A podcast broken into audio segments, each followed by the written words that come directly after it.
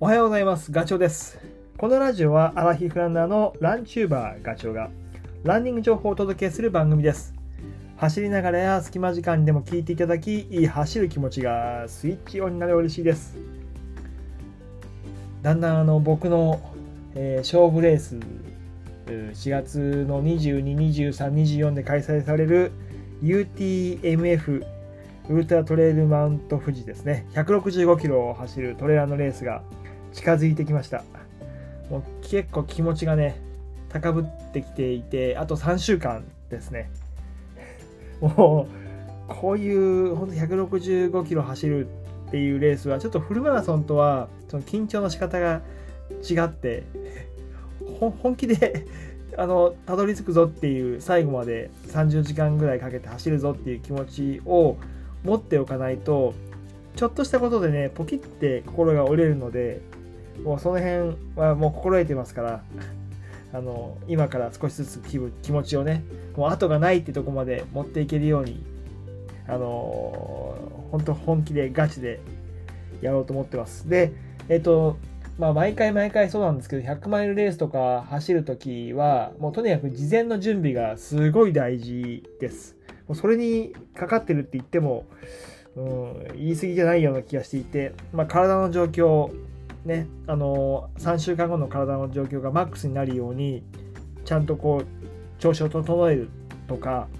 あとその UTMF のコースをおまあ僕一回走ってるんでなんとなくイメージはわかるんですけどえっ、とレイアウトコースレイアウトとかサーフェス路面の状況とか、まあ、もちろん気温とか天気雨が降ろうが 暑かろうがそうね寒かろうが、まあ、その辺の対応できるような体にしておく。あと標高が少し高いので、えー高地順応っていうのも結構大事だと思ってます、まあ、そんなことをねちょっと見据えて、えー着るものとか、えー背負うものとか履くものとかその辺を少しずつあの考えてます。リストにしてます。で一番悩ましいのはねシューズなんですよね。シューズ毎回あの悩む。でちょうど春のこのタイミングでいろんなメーカーも新作を出してきていてまあ他で言うとトレイルランのシューズではスピードゴート5が出たし、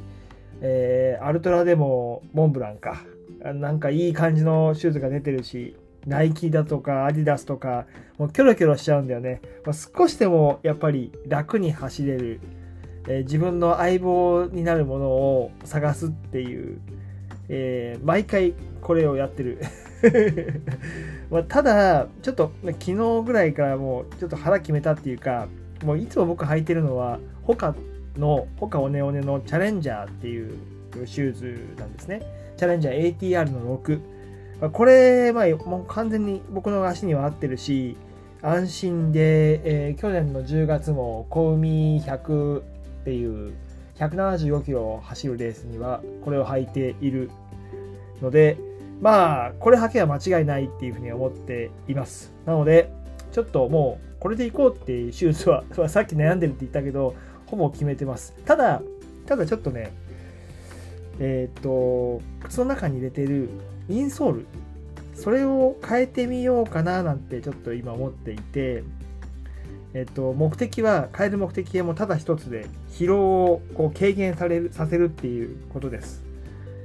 で今日はまあこのインソールの話を ラジオでしようと思うんですけど皆さんその靴の中に入っているインソールってどうしてますか、まあ、そもそも買った時に入っているものをそのまま使ってるっていう人も多いだろうしいやいやいやいやいやいや全然こう市販されてるインソールとその入ってたインソールを比べたら全然物が違うんでそれは買えるでしょうっていうような人もいるだろうし、まあ、それぞれだと思うんですけどね。で僕はね今その他のチャレンジャーを履いてる時には、えー市販品を入れてます。あのソルボっていうブランドのソルボランニングかな？名前が。あ値段が安いんですよこれ。1980円。でネットで買うとね Amazon とかで買うと全もう少し安い。1300円とかで買えちゃうんですよ。その割にその割にって言ったらあれだけど、えーちゃんとこうかかとのところもホールドしてくれるしアーチも上げてくれるし表地が、えー、パイル生地なんであのなんだろう滑らないっていう。なのでえー、っと結構これは購入の時にも実はこのソルボのインソールを使ってました。でそうね。で過去もう少し前まで持ってくると考えると,、えー、とその前はスーパーフィートとかそれからシタスも使っていたんですね。でそう。さっきも言ったけど何かこうやっぱ工夫をして疲労を軽減するとなるとまあシューズはいわゆる箱はもう他のチャレンジャーでいいんだけど中のインソールをちょっと変えてみようかなと。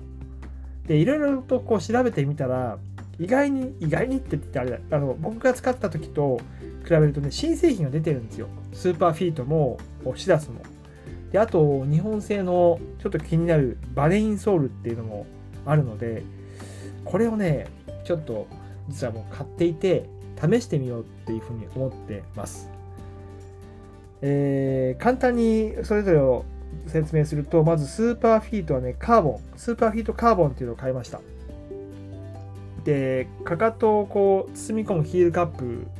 まあ、これはもうスーパーフィートならではなんだけど前僕が使ってたのはね結構あのブルーのライン、えー、履いてる人は分かると思うんですけどブルーの色なんですよ。ブルーってちょっとねそのヒールのところがプラスチックで固定される感じで、えーと、トレランはちょっと僕は使いにくかったんでロードでは履いてたんだけどだからちょっとね知らない間に使わなくなってたんだけどこのカーボンはすごい薄いで軽量だしなかなかこう今時っぽいカーボンっていう名前にも惹かれて これをちょっと使ってみようと。ただ、スーパーフィートはね、アーチのサポートをわざとしてないんですよね。アーチをこう上げるような仕組みは使ってないので、そこもまあ特徴といえば特徴。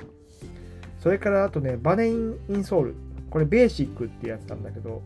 これもあのね、結構、これスーパーフィートとは全く逆路線を行っていて、えー、アーチのサポートをすごいしっかりしてくれます。えー、えっとね、ちょっとラジオだから見せられないんですけど、プレートがすごいしっかりしていて、穴が開いたりとかして、穴が開いてるってその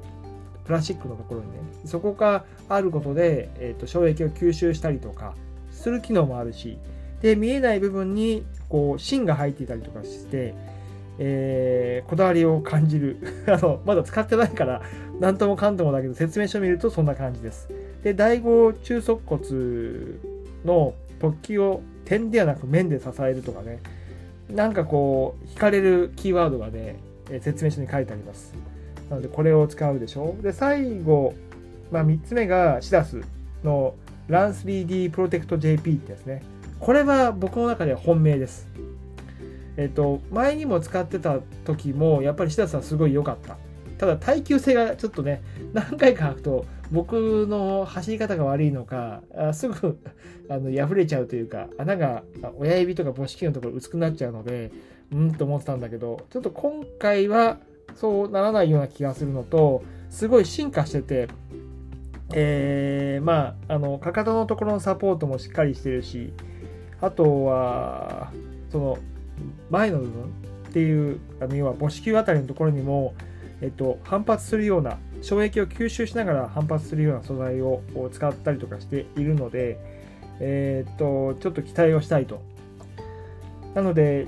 今週末かな？にトレラン行ってこの3つのインソールをちょっとあの他のチャレンジャーの中に入れてみて試してみようと思います。どんな感じなのか。でもし あんまり良くなかったら、あの、コンビニの100マイルでも履いたソルボにしようかななんていうふうに考えてます。まあ、そういうようなちょっとしたその一工夫インソールを変えることで疲労は軽減するんだったらそりゃあねってでこの 様子は YouTube でレポートするし今話したあ3つの商品プラスソルボのインソール4つか計それはラジオのコメント欄のところに URL 貼っとくので、えー、参考になさっていただければというふうに思いますはい、えー、今回は以上ですシューズの中にインソール入れてちょっと やってみるって話でした。あまた改めて報告しますんでね。えー、では、今回のラジオは以上です。それではまた次回の放送でお会いしましょう。ガチョウでした。バイバイ。